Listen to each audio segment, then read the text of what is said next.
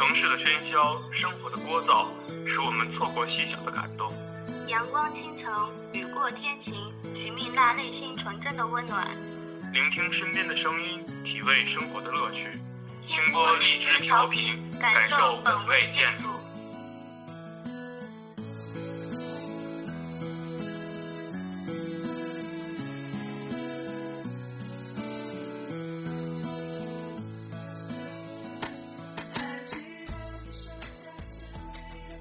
建筑相关，生活相关，什么都聊，各种能侃。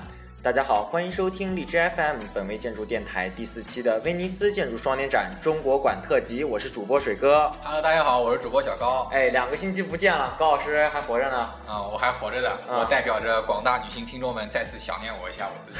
想念一下你自己。行，那我代表广大的男性同胞们也想念一下你啊，哦，好，都是你的，都是你的，我不抢啊。这个两个星期，这个时间跨度其实挺长的，啊，其实挺长的。这两个星期呢，我们嗯准备了一些东西，想在今天给大家做一个分享啊，也想给大广大的一个志愿者啊，或者是参与过这个双年展的人，大家一个回顾啊，给大家一个挺美好的一个记上忆的东西。个上个星期六我们这个缺少了一期这个电台节目，不是因为我们偷懒，是因为我们花了时间，请了一些关于参与这个中国双年展中国馆的一些人员啊、设计团队啊，然后希望大家能够听我们的这个节目。好，所以咱们一会儿就直奔主题了啊。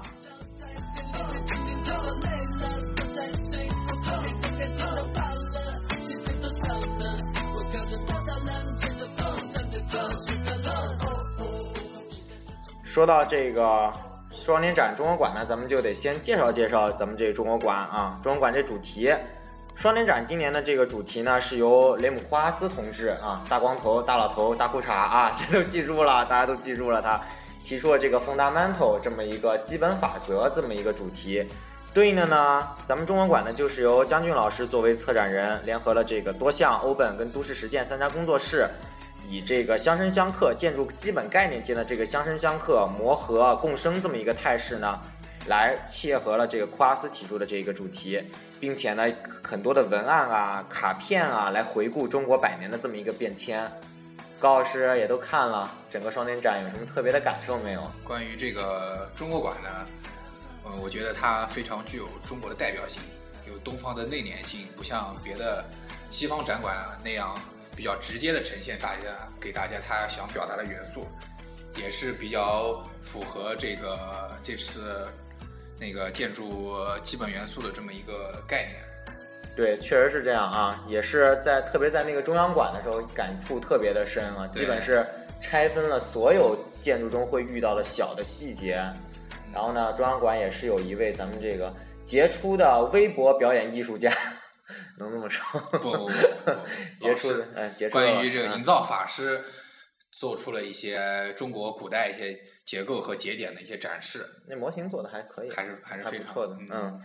行，其实咱们又说了半天，咱们发现每期节目好像都离不开雷姆库阿斯这位同志啊，是在这个现代建筑做出的不可磨灭的贡献，他永远活在我们的心中啊。这习大大上台之后呢，关于文艺这块的座谈会上曾经说过，尤其建筑这个方面呢，不要搞一些奇奇怪怪的建筑。啊前两天呢，库阿斯库阿斯就是以搞这个奇奇怪，哎不不不，他就是在中国搞了这么一个大裤衩啊，不，他他前段时间在二零一四年首尔设计周上曾直言不讳的说，关于央视总部大楼呢，它确实是一个非常奇怪的建筑。哦，但是他承认了，对，但是他他觉得他想要和习大大谈一谈这个事情，他觉得中国呢需要接受这些新建筑、新概念的跟习大大谈一谈哦。嗯，有难度啊。也是有想法吧，嗯，老头最近这想的有点多，嗯，关于他这个建筑双年展呢，有另外一位建筑师彼得·艾森曼先生呢评价了这个双年展，认为这次展览是库哈斯宣告自己职业生涯的终结之展。哎呦，艾森曼说的这话有点重啊，嗯，怎么个意思啊？两人要掐呀，还是怎么着？估计是中央馆没请他做一些什么东西吧。哦，没请著名建筑师是吧？哎艾森曼艾森曼好歹也是爵士呢，是吧？嗯是 Sir 是吧？啊，行，行，咱们这玩笑就先开到这儿了啊。就像咱们之前说的那样，这一期咱们干货特别的足。经过这个两周的这个岳阳电话呀，约时间呐，跟各位大神啊，烽火雷电、琵琶琴瑟，四位大神，四位大神这个约约时间啊，定时间，我们都跟他的三密约，约完约不二约？约不约？约完约二密，二密约完约大密，大密约完约小密啊，特别麻烦。所以呢，给大家带来，其实想请了这四位参实实在在参与到这个双年展的整一个中文馆这建设的中的这四位同志、四位战友，来给大家聊一聊双年展的前前后后。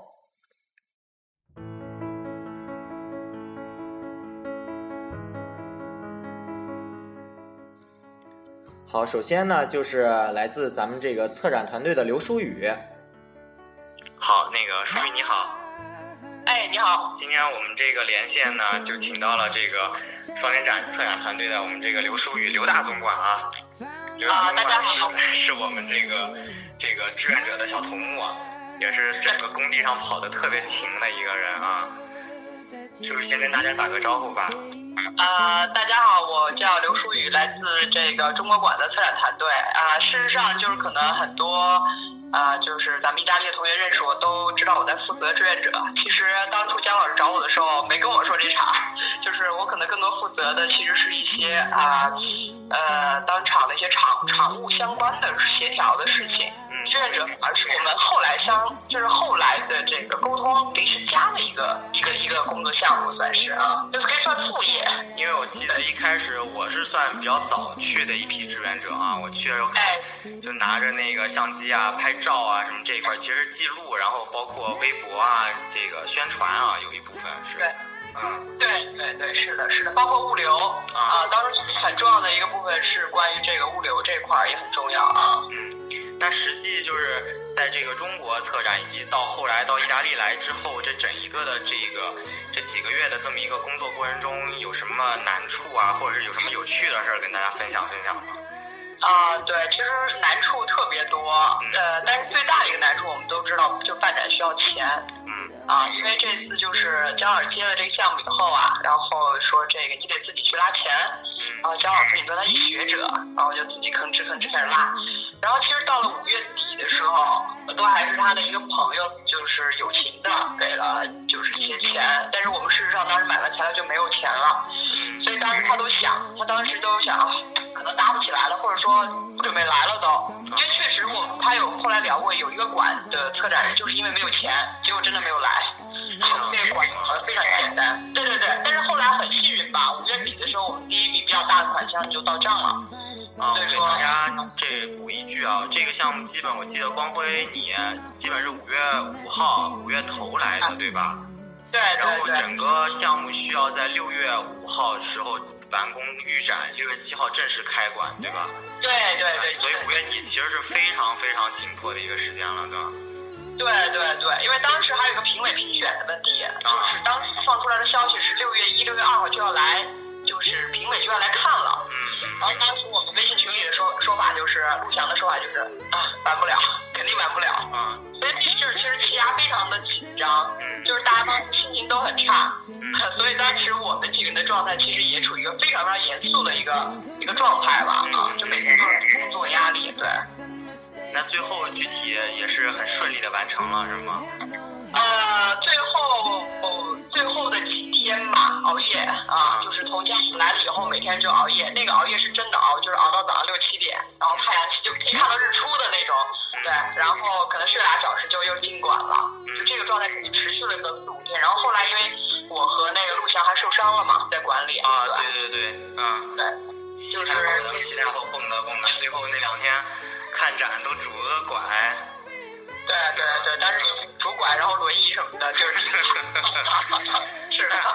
那实际这一部分就是说，咱们馆内的就和咱们中国的这个志愿者呀，或者是一些方面打交道。那你和意大利方面打交道的时候，有一些什么有趣的或者是一些感触吗？啊，这感触特别深。啊，就举一个例子吧，就是说那个我们当时当，但就有一个理念，就是说人是来中国馆休息的嘛，因为馆是最后一个，对，我们就要弄这个无线网络。然后我们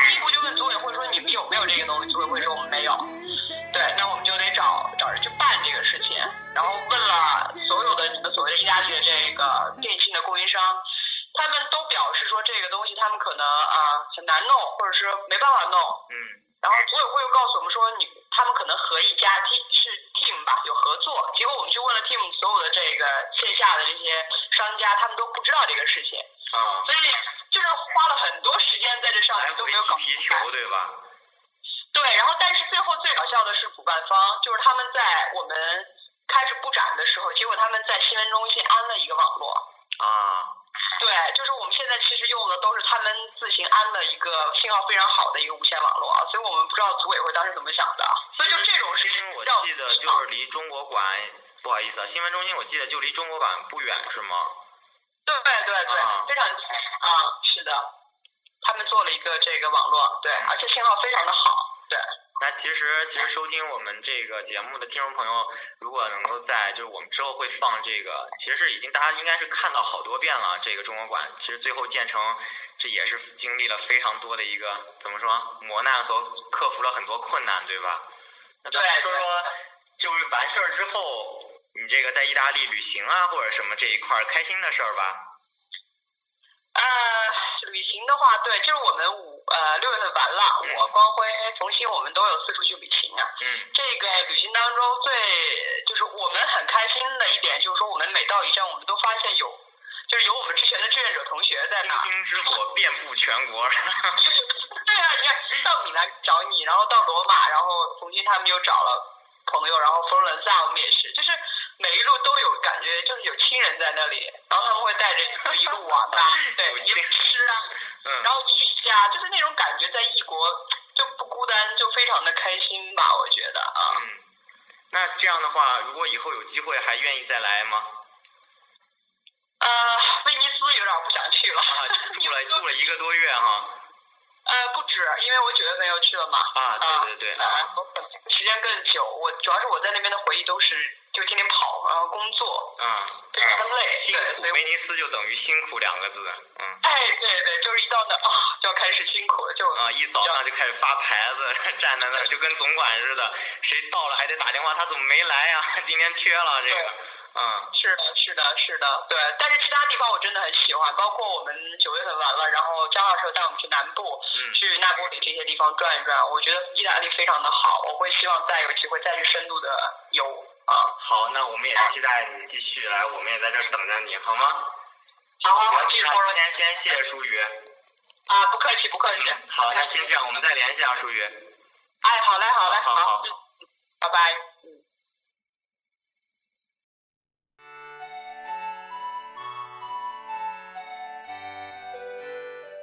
行，咱们也先得谢谢舒雨啊，接受我们的这个采访。那第二位呢，咱们第二位的这个大仙大神啊，大神啊，就是来自我们这个双年展工作团队的工作团队的这个李云云云云姐。天要黑了吗？要告别了吗？能不能多留？哎，云姐你好，啊，那个同学你好，这回呢，我们向各位听众介绍一下，我们请到的是网易威尼斯双年展的这个工作人员啊，李云云，云云姐跟大家打个招呼吧。啊，大家好，很高兴在这里认识大家。嗯，啊，对，我是李云云，然后这一次和中国馆的团队一块到威尼斯负责一些相关的工作吧，然后在这边认识了很多志愿者，特别开心。嗯，云云最近工作忙吗？嗯，还行。前段时间有一个艺博会的项目，然后忙完了以后，现在挺闲的。啊，那咱们就从之前那个项目，咱再说说当时这六月份的这个双年展的这个项目啊，嗯给大家说说一些不为人知的，或者是整个一个始末吧，你参与进来的这么一个始末吧。嗯，好。呃，其实我加入这个团队吧，就是说挺晚的，是四月末。然后当时是一个，因为我跟那个威尼斯双年展的主办方先是认识了他们，然后他们那边有一个关于申请国家文化基金这么一个东西，让我帮忙在做。后来，呃，弄完了以后呢，那边的负责人就把我推荐给姜老师，觉得我可以跟着一块做一些，就是打下手的活吧。然后后来姜老师就让我负责文献展这一部分的资料收集。嗯，那其实那个，如果真的去看过咱们今年中国双年展这个中国馆的朋友，能发现应该是第几号房，四号房还是五号房？那个有不少的文献资料，包括整个大的六号房中间有不少的那个杂志啊或者什么的。因为你是负责那一块的，对吧？对对对，啊嗯，杂志好像主要是姜老师之前是《城市中国》的一个主编，啊，所以主要是城市中国的一些东西。嗯我负责的主要是搜集一些关于中国建筑史的东西，或者关于中国建筑吧。嗯，嗯、但是相对来说，嗯，您说，嗯，但是那个我记得云云你不是建筑专业的，对吧？对我不是，所以很费劲做起来。啊，有什么困难吗？或者有什么体会吗？在这个过程中？嗯，当时是让姜老师给我的要求就是说，呃，要不然就是图多，嗯啊、这个要求，这个资料的要求，要不然就图多，要不然就是有英文的翻译。但这个书呢，必须是在中国建筑史这一块还是比较受认可的，嗯所以，嗯，当时我找书的途径，也就是从网上啊，先搜集了一些自己觉得还不错的，然后给姜老师看，他觉得还行，然后我就买下来，嗯。最后就带到威尼斯，是这样的。然后最后等于说给大家一个呈现中国建筑一个变迁的这么一个状态啊。对对对，其实聊了这么多呢，大家可能觉得非常的严肃。这云云姐还是我们那个，就是大家都吃过云云姐做的饭的那个云云姐吗？啊，云云姐，到后来是云云姐，你给你自己给大家说说吧，这一块儿到嗯，了好，威尼斯之后的那个，对，我是应该是五月二十号左右到的威尼斯吧。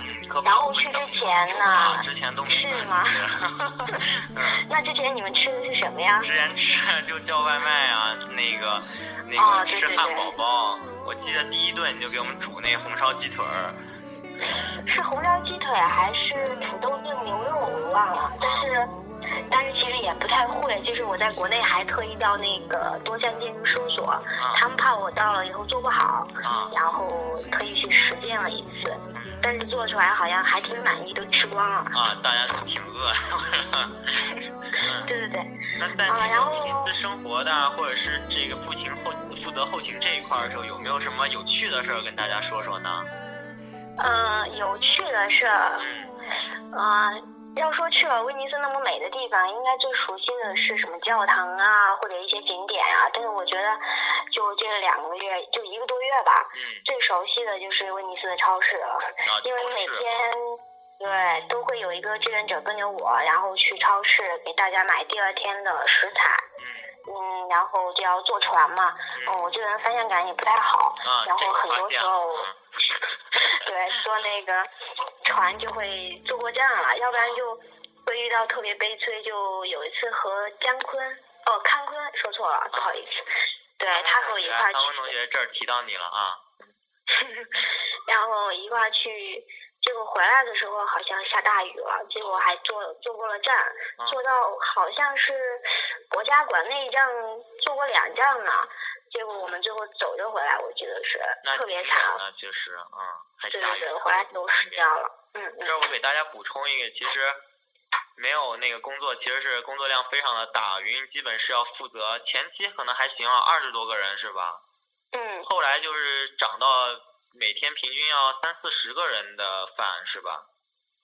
嗯，人我没数过，但觉得后来就是做的饭不够吃了。两三波，然然后后你得去那个地方吃饭啊，也非对常，但是。有志愿者帮忙，所以做也还行。嗯，那样是要看那手都都都贴创口贴的，其实挺累的，其实，嗯，然后没有，咱们志愿者还挺给力的。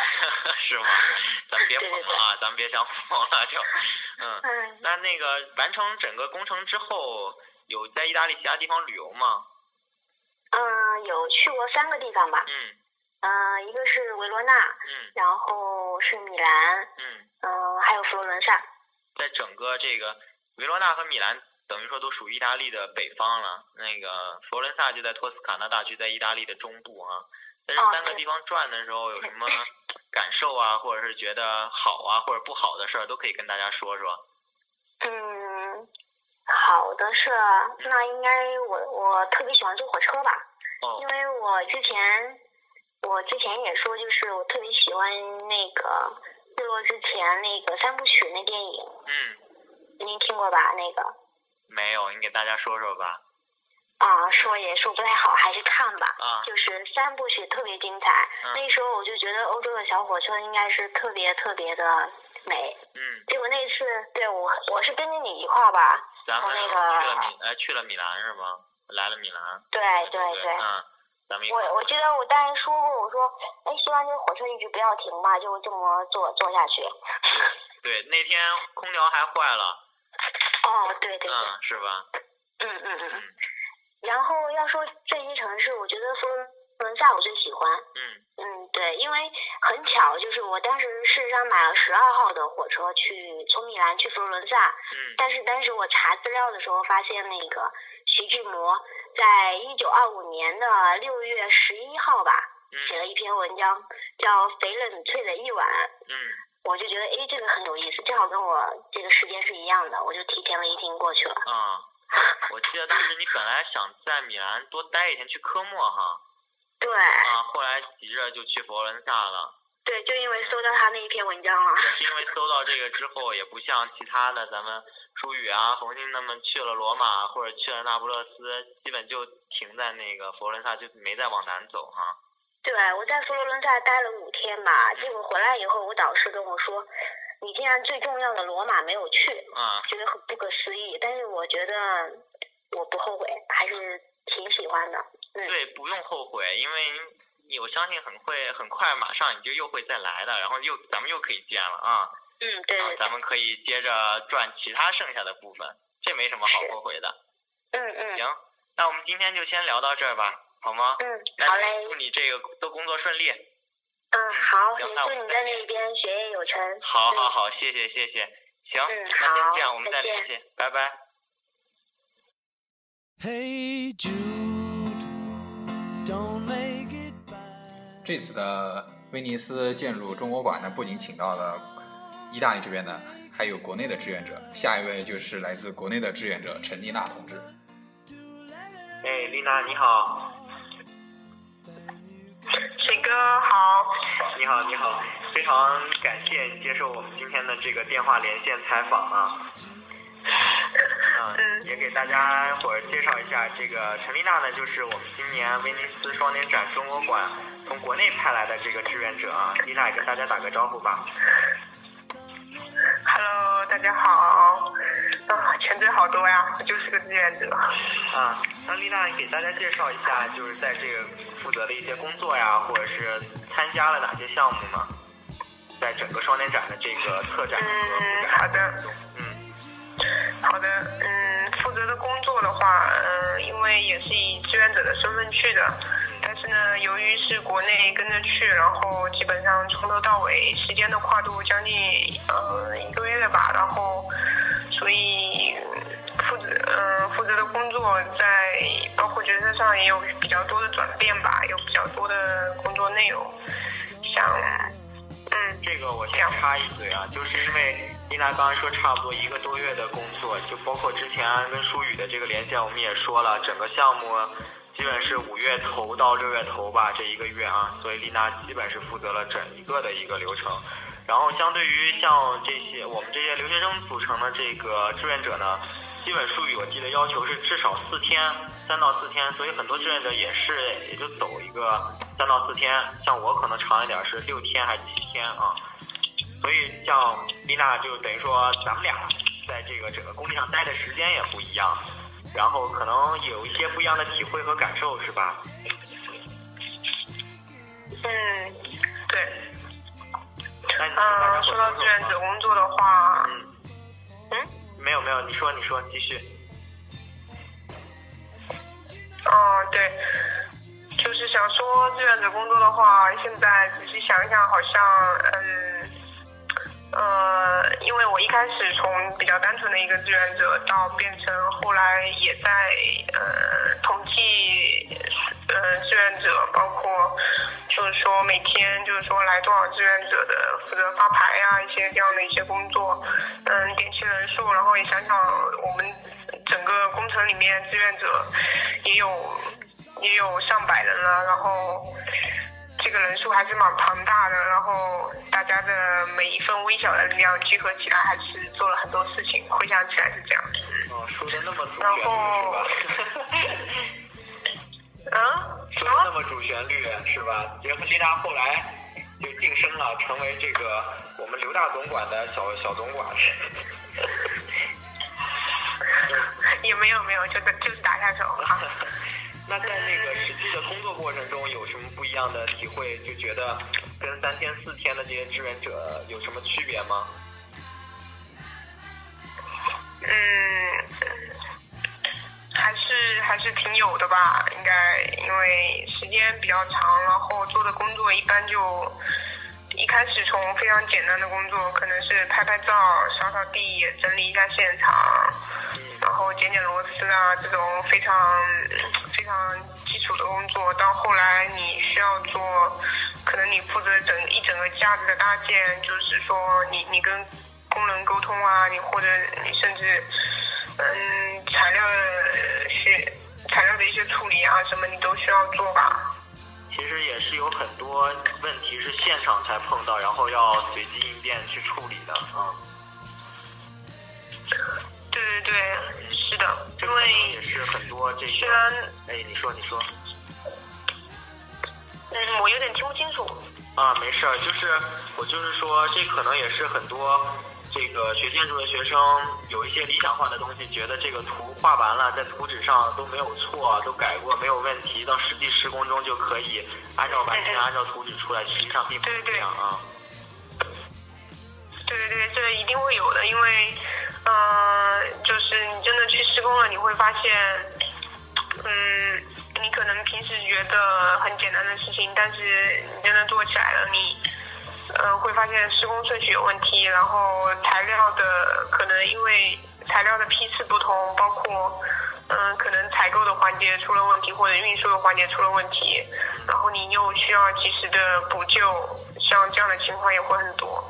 嗯然后因为沟通，然后还有包括施工队的那个每个人员的那个技能质量可能也不太一样，然后你要跟不同的人也要进行沟通，然后还要呃也要和那个设计师那边设最终的设计效果来来来协调，所以现场的话好像嗯其实最后你扮演了一个小工头的角色啊，什么角色？小工头的角色啊。嗯、不敢当啊。那我们说完这个这些繁琐的事情，那在整个项目过程中有没有苦中作乐的事情呢？啊，那必须要有的。其实回想起来，那段时间还是嗯挺简单的生活吧。早上早上去赶去长长的一个路程，然后赶去赶去施工，然后中午的时候可能走很远的地方去，我们回去公寓去吃一顿饭，云云姐烧的饭。这样的非常辛苦，然后然后回来的时候，如果要是有空呢，我们就在那个院子后面，嗯，摘个樱桃啊什么的，对啊，爬爬树，对啊，当时我们还有呃，反正挺多人有爬树的吧，是吗？还有到 有到后来嘛，然后嗯，下班了啊，下班了。下班了散散步嘛，威尼斯的景色还是，哎，就像 PS 一样。然后，对啊，晚晚上的时候还会去吃个冰激凌啊，格拉多。杰拉多，杰拉多，对，晚上就是，嗯，对对，晚上就是聚餐的节奏。那段时间还是挺无忧无虑的。也很简单，其实也挺充实啊，每天就在忙着这一个事情。对对对，基本上我之前的什么想法，就是要操心的事情啊，在国内操心的事情全都抛到脑后了。嗯，不过丽娜其实跟大家伙还是有一些不同啊，因为她除了这个以这个志愿者的身份参加到这这次双年展之外呢，她还是一个参展参参展者啊。因为那个之前丽娜在临沂城市参与负责设计的这个空场天南小学这个项目，也是参加到了这次双年展啊。嗯嗯，这个项目其实大家伙我不能算参，啊 嗯。也是也是参与其中嘛，嗯。也是给大家展示了一下这个项目。其实这个项目在之后吧，可能是就九十月份那段时间，我感觉在那个微博啊、微信啊，包括中央电台也上了，是吧？我记得嗯，是，也是比较受到关注可。以在这儿可以给嗯，你说，你说。大家有兴趣的话，可以百度一下，关注一下，打个广告吧。这么一个项然目。后，那这个另外在，因为我自己当时，说，你说，你说。嗯，我们总是要抢话呀。没有，因为这个延迟嘛，没关系的，你说吧。嗯，这个话筒有点，嗯，就是说，呃，因为自己想来当志愿者，也是给自己这么一个在工作之余这个一个放松和一个另外一种体验的机会嘛。然后，所以整体在，反正在这个志愿者的角色里面也也感受到了很多东西，包括，嗯。包括呃之前工作里面，嗯，一些知识啊，一些一些什么，反正我记得一句话就是做人做设呃做设计，对，然后我觉得在志愿者这这段期间还是就是呃更加加深了这种感受吧。虽然我们每天是做一些施工的事情，好像都是图纸画完了。嗯，然后我们只要埋头施工就行了。其实不是，还是有很多需要做设计的环节，然后其实也是蛮有趣的。嗯对，就需要随机应变，这样动脑子。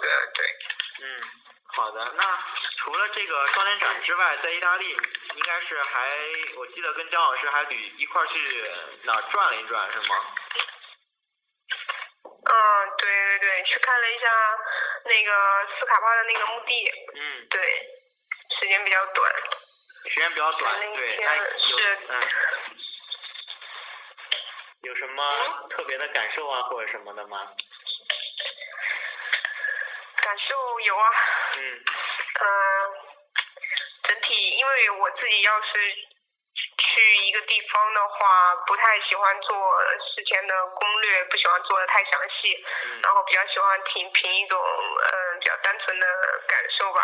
嗯。然后去的时候是还是还是有被斯卡帕感动到吧，因嗯为他对他对一些很多他的他的语言，他的建筑语言非常的特别，然后他对细小的东西、对细节、对小尺度的东西也也有很多的追求，包括那很包括转转角啊，或者折呀，或者是一种很细小的零部件雕琢上面，要求的也都他都会有嗯对，对，非非常就是意大利手工艺的那个风格，嗯，对其实我然后不过说在嗯。嗯其实我可能自己要在说的时候会，呃，想做一期节目，把它跟康放在一块儿看看吧，因为我觉得可能两者还是有一些相似之处的。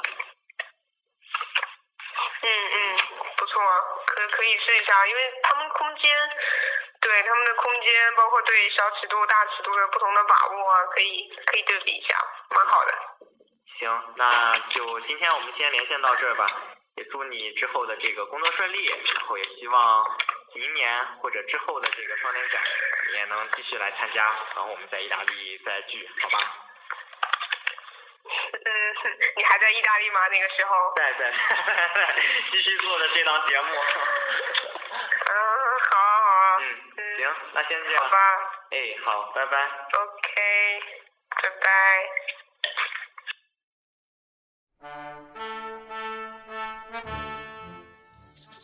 最后一位呢，也是我们邀请到了咱们主要负责设计室内部分，来自多项工作室的冯鑫。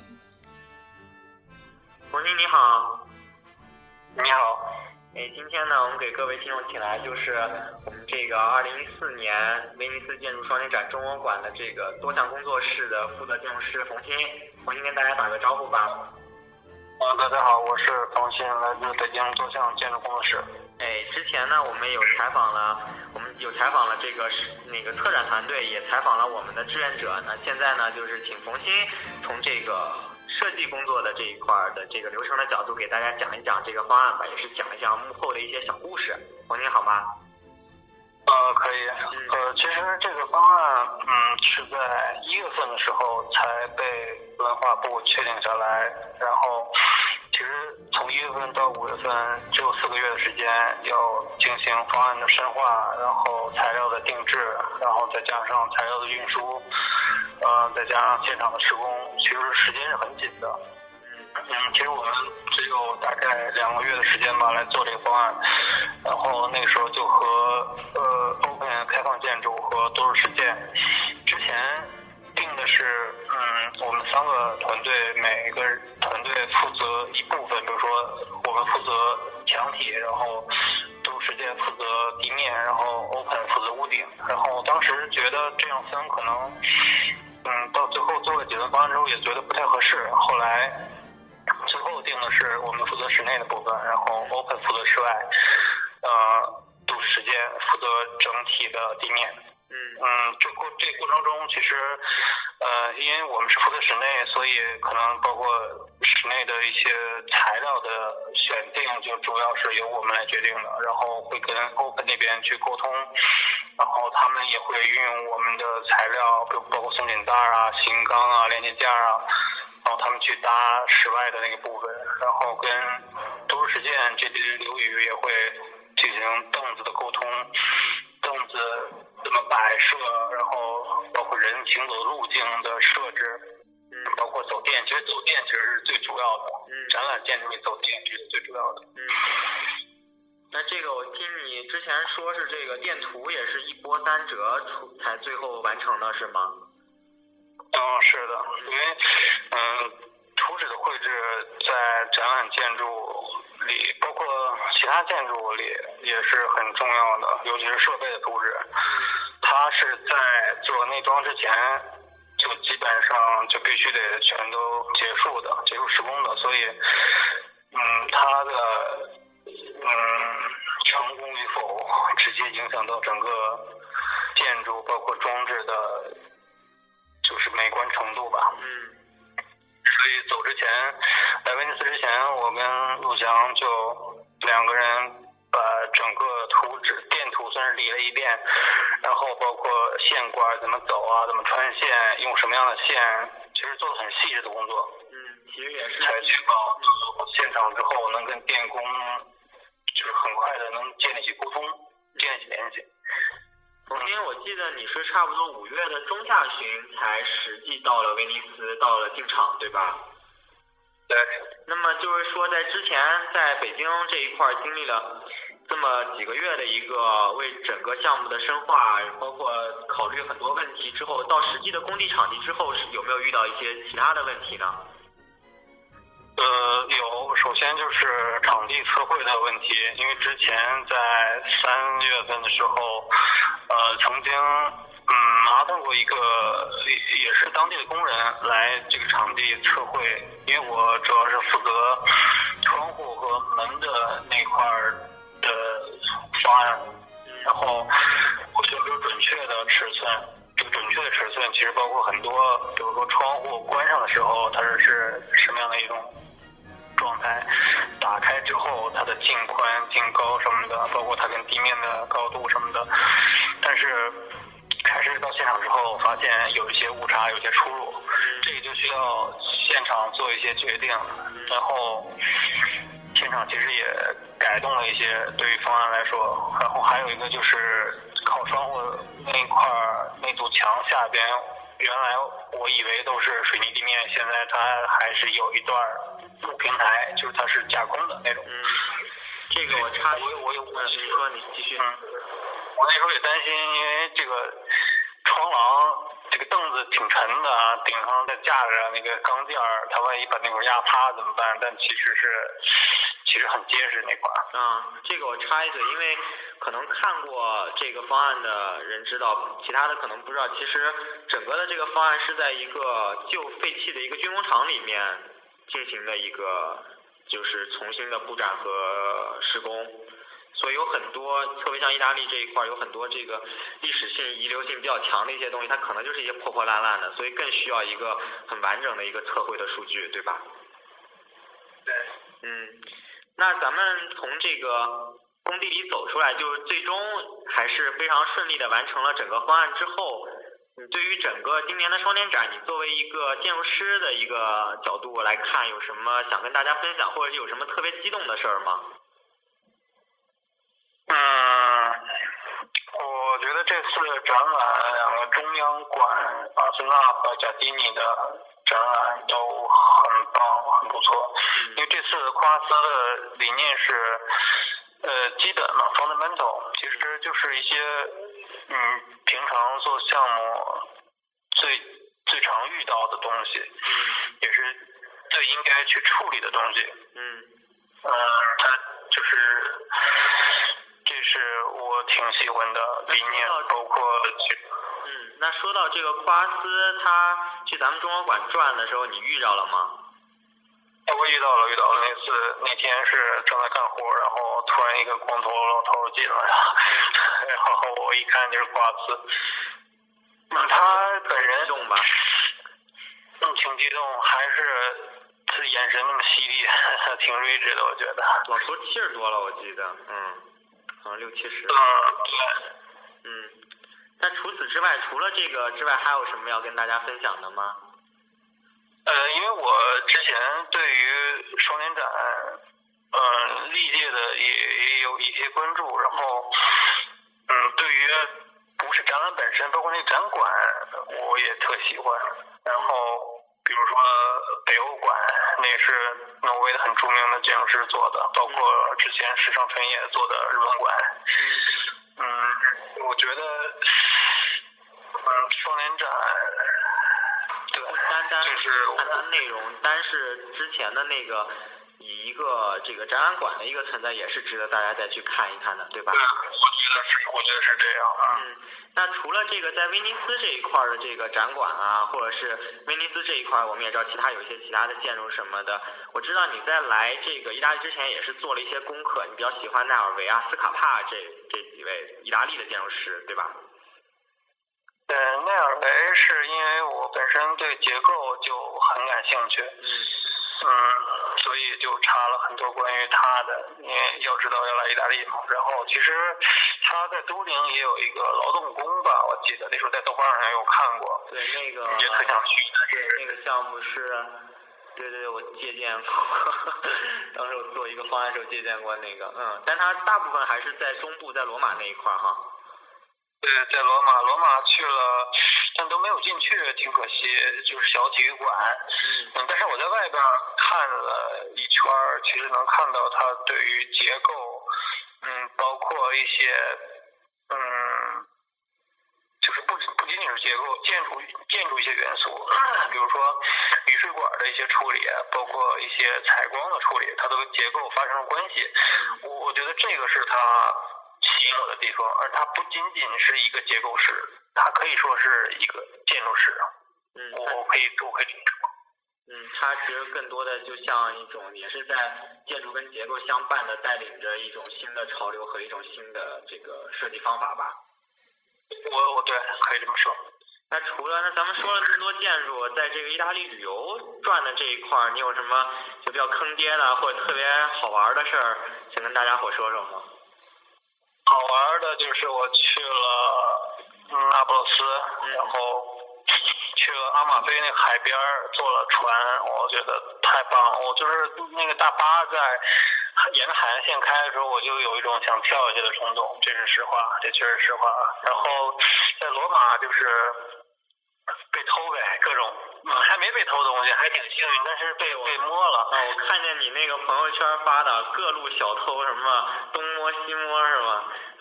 对，各种摸，我觉得真是真是有点十八摸的感觉。其实，哎，怎么说呢？罗马就这事儿也给大家留下不好的印象，大家都来就，你也算是正好赶着了，正好晚上是吧？坐公交的时候。对，坐了夜班车，跟一个朋友可能聊到很晚，然后我坐了一站车，只坐了一站车，然后我就下了车，走了五六站回去的。然后跟我一起下车的也有小偷，然后可能感觉我看上去感觉可能还不太甘心什么的，嗯然后我就快步就走过去了。嗯，那下回还来意大利就别晚上出去了，就白天出去转转就行了。下回去意大利会去找你了。行行，那行吧，那祝这个红星之后的工作顺利，也别老画图画那么晚了，是吧？多休息。那我们好好好等下回再来，咱们一块儿再转，好吧？好，行，那今天谢谢冯兄了，嗯，拜拜。好，再见。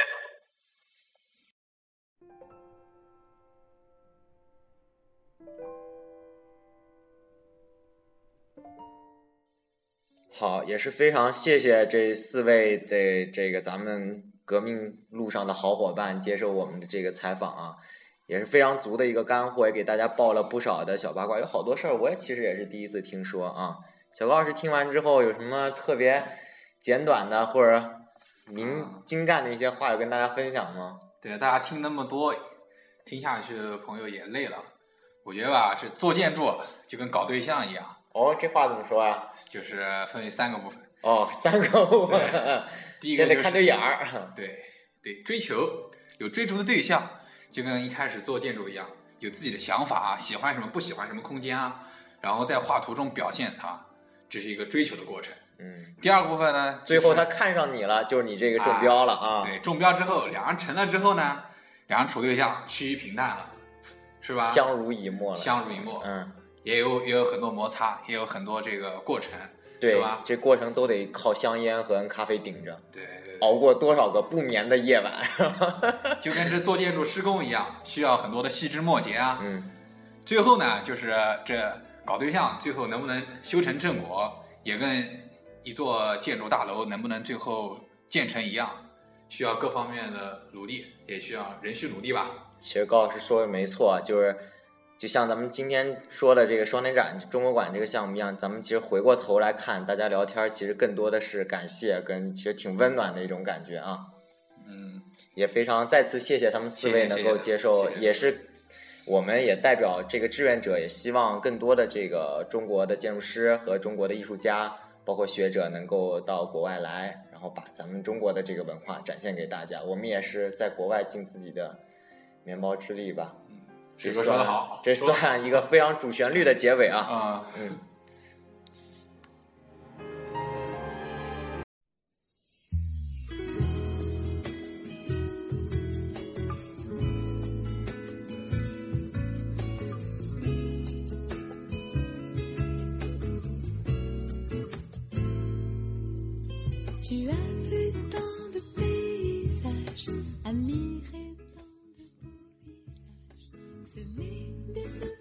好，其实今天的节目呢这么长啊，也是咱们也是今天节目经过这两个星期的一个筹备呢，也算是最终制作完成了。感谢那些最后坚持收听咱们节目的听众朋友。感谢大家吧，感谢大家吧。这首歌呢是这个《旅行的意义》的法语版，突然间听到，感觉非常有意思，也分享给大家。